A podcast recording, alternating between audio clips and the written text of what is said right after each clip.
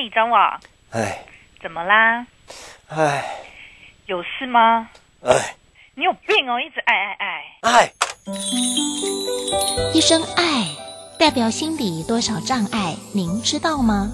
爱是一场重感冒，带您了解爱的阻碍，找对方法去爱。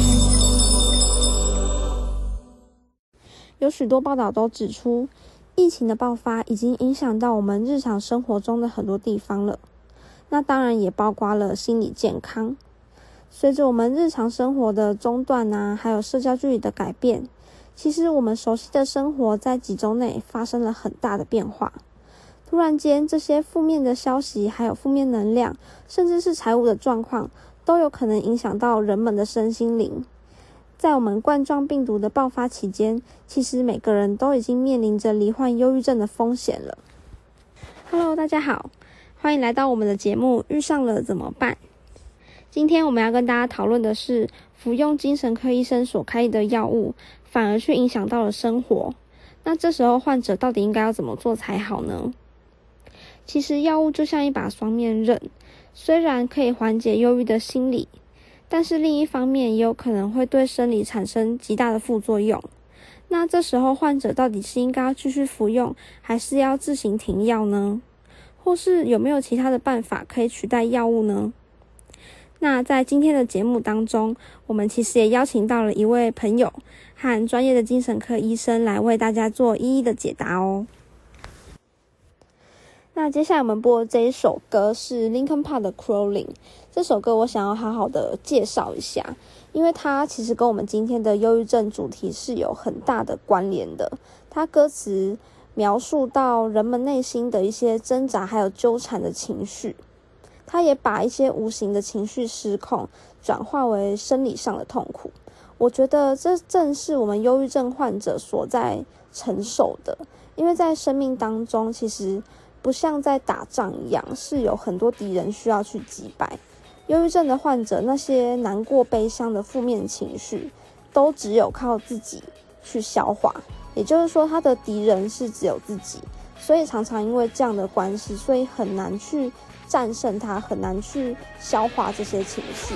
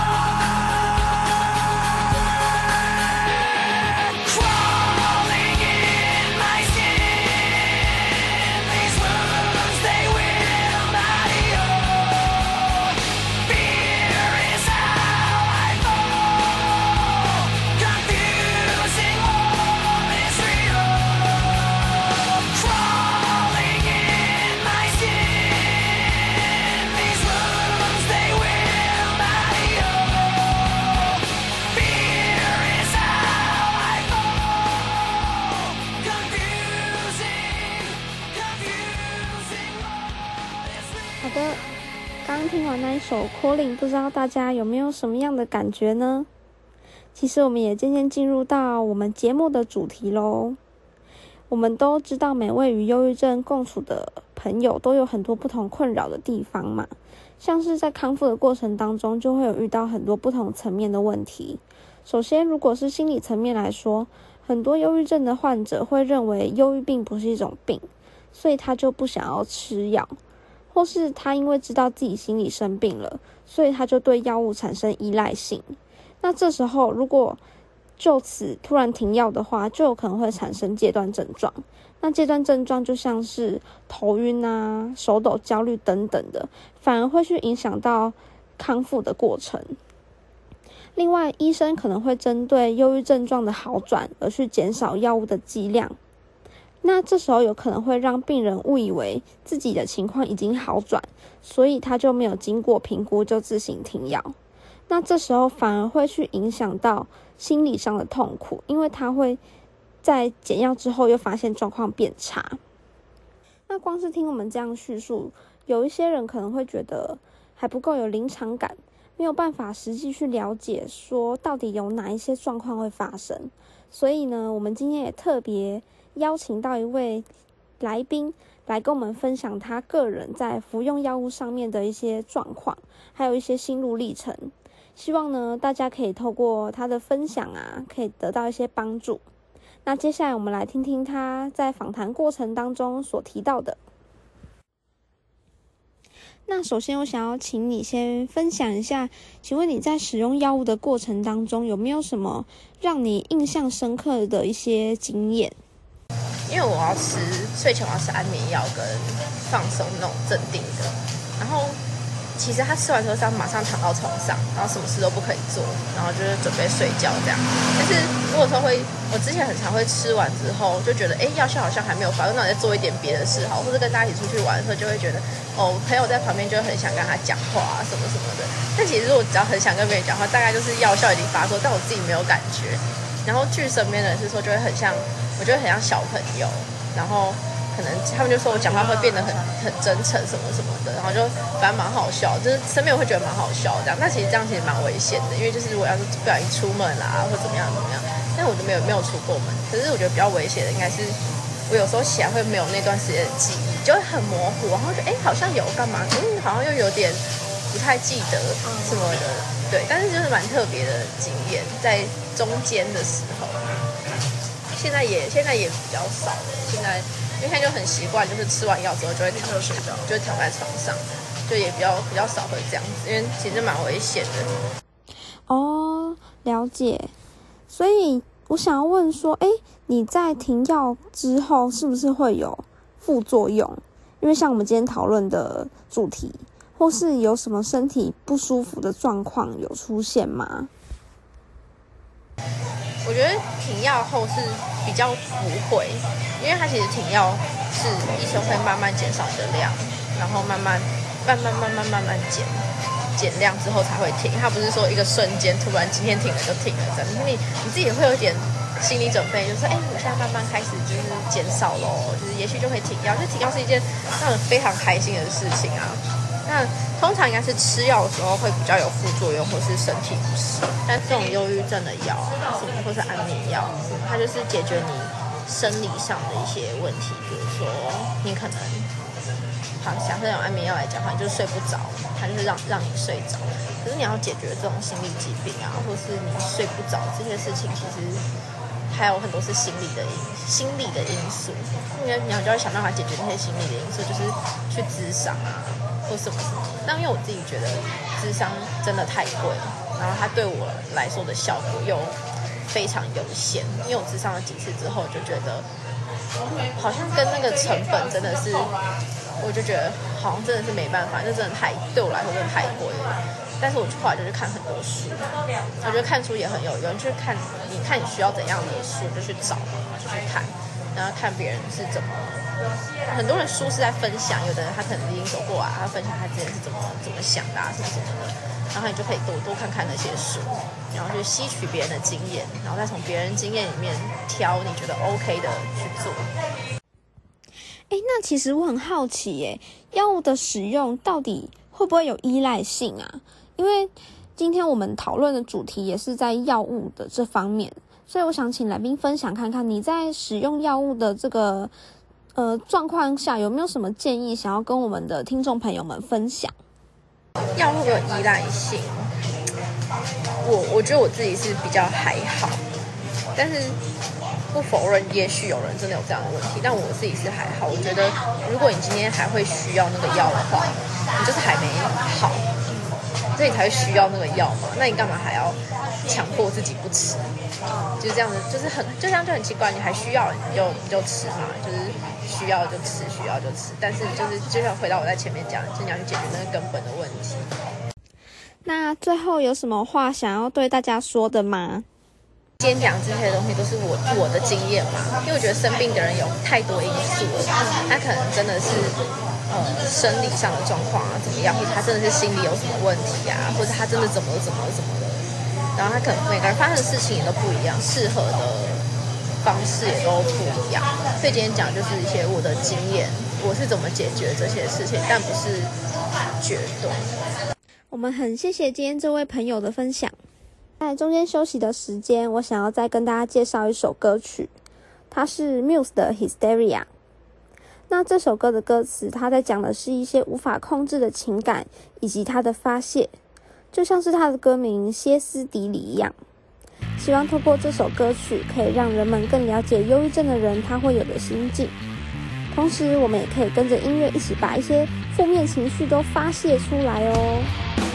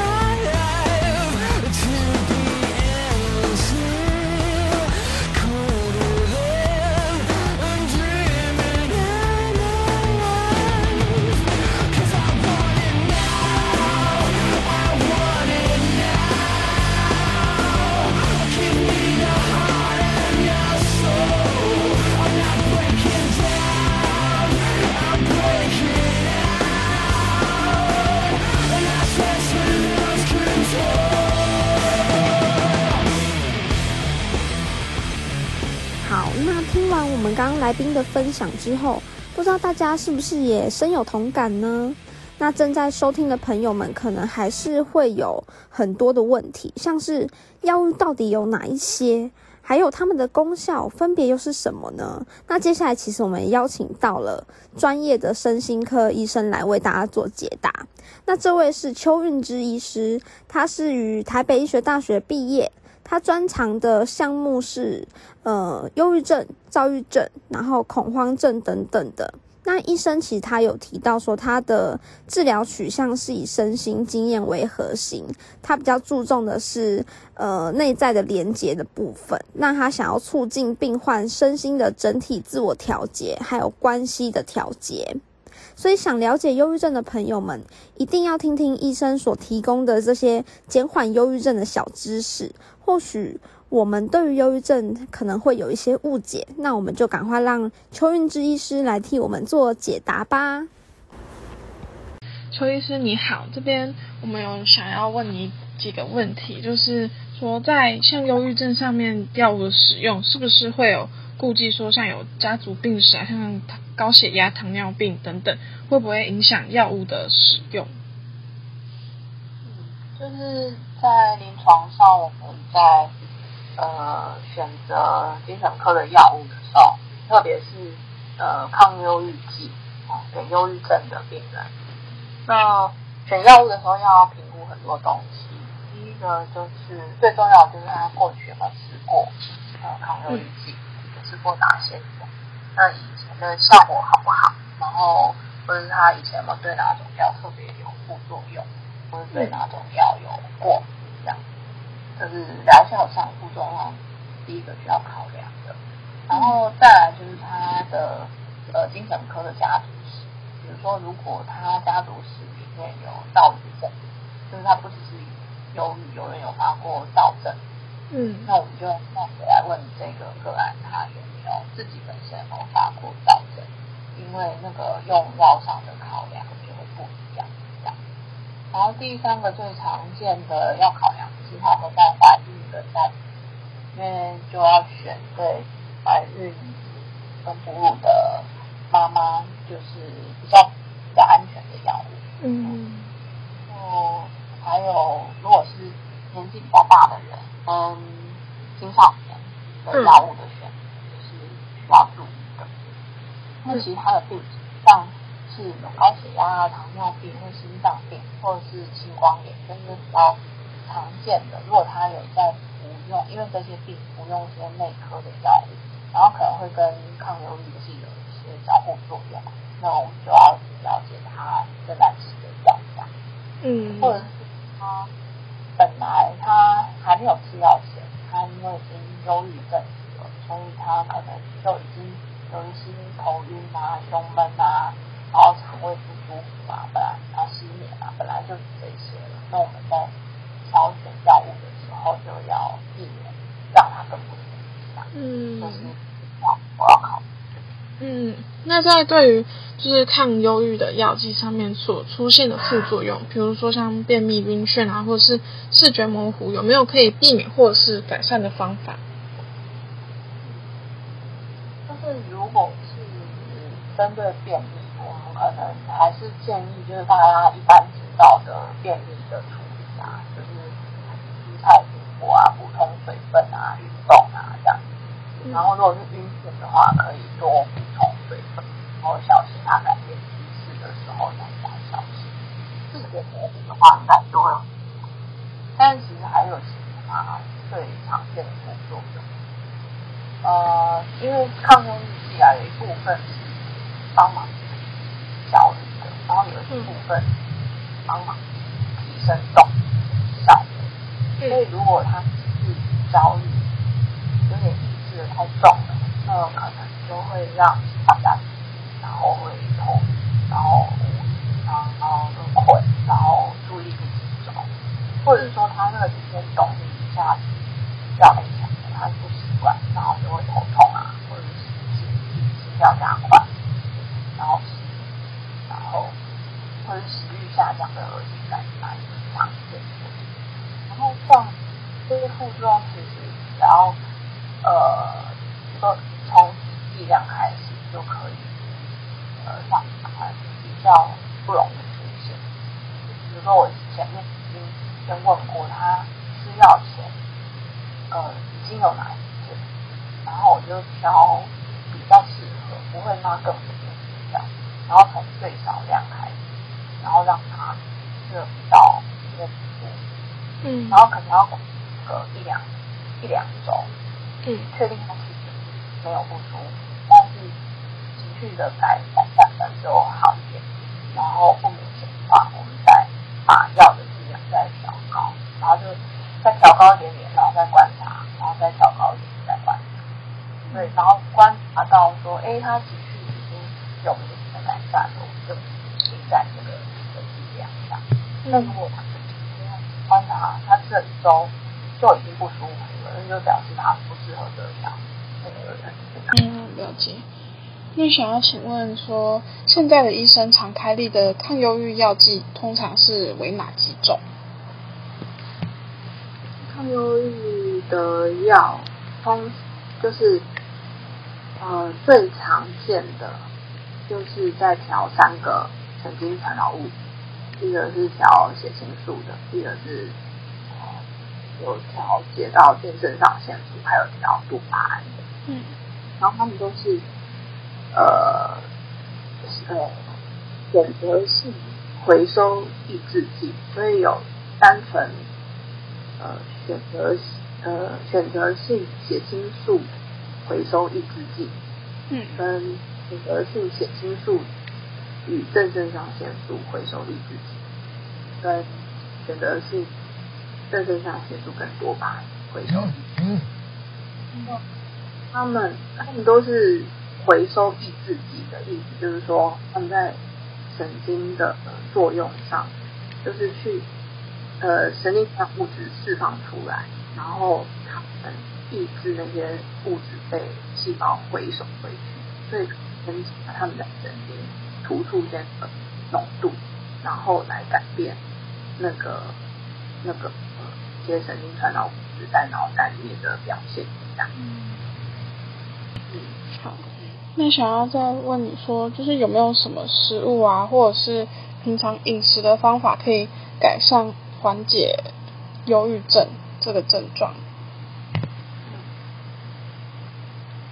嗯，就是说，因为你的有提到说，一方面是预防，一方面是改善，嗯，然后这两个是不同的概念。然后如果先讲改善的话，就是它有一些呃可以让忧郁症变好的效果。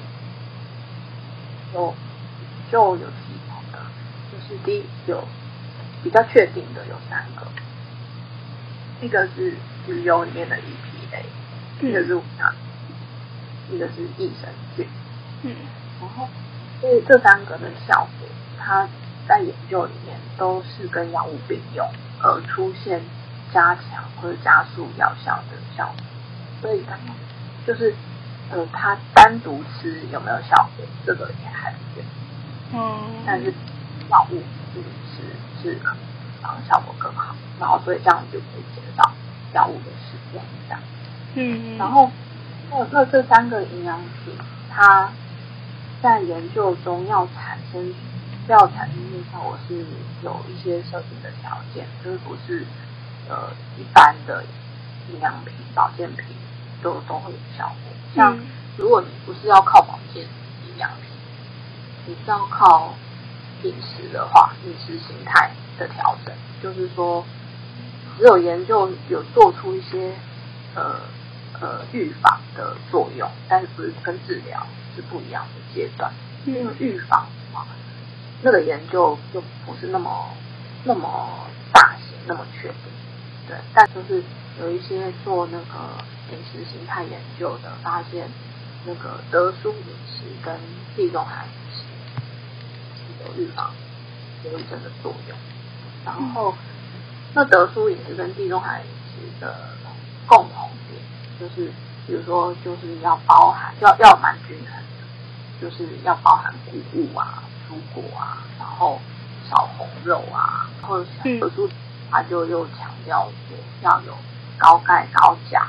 高镁、高膳食纤维，嗯、所以大家就是，嗯，如果你想要透过饮食来保养自己的脑袋，嗯，就是就是不用，就是其实不是说哦，你吃一直吃香蕉就会有很多血气素，嗯，其实是重视那个那个食物的组合，嗯，然后后天是它够丰富，然后才一起综合来帮助。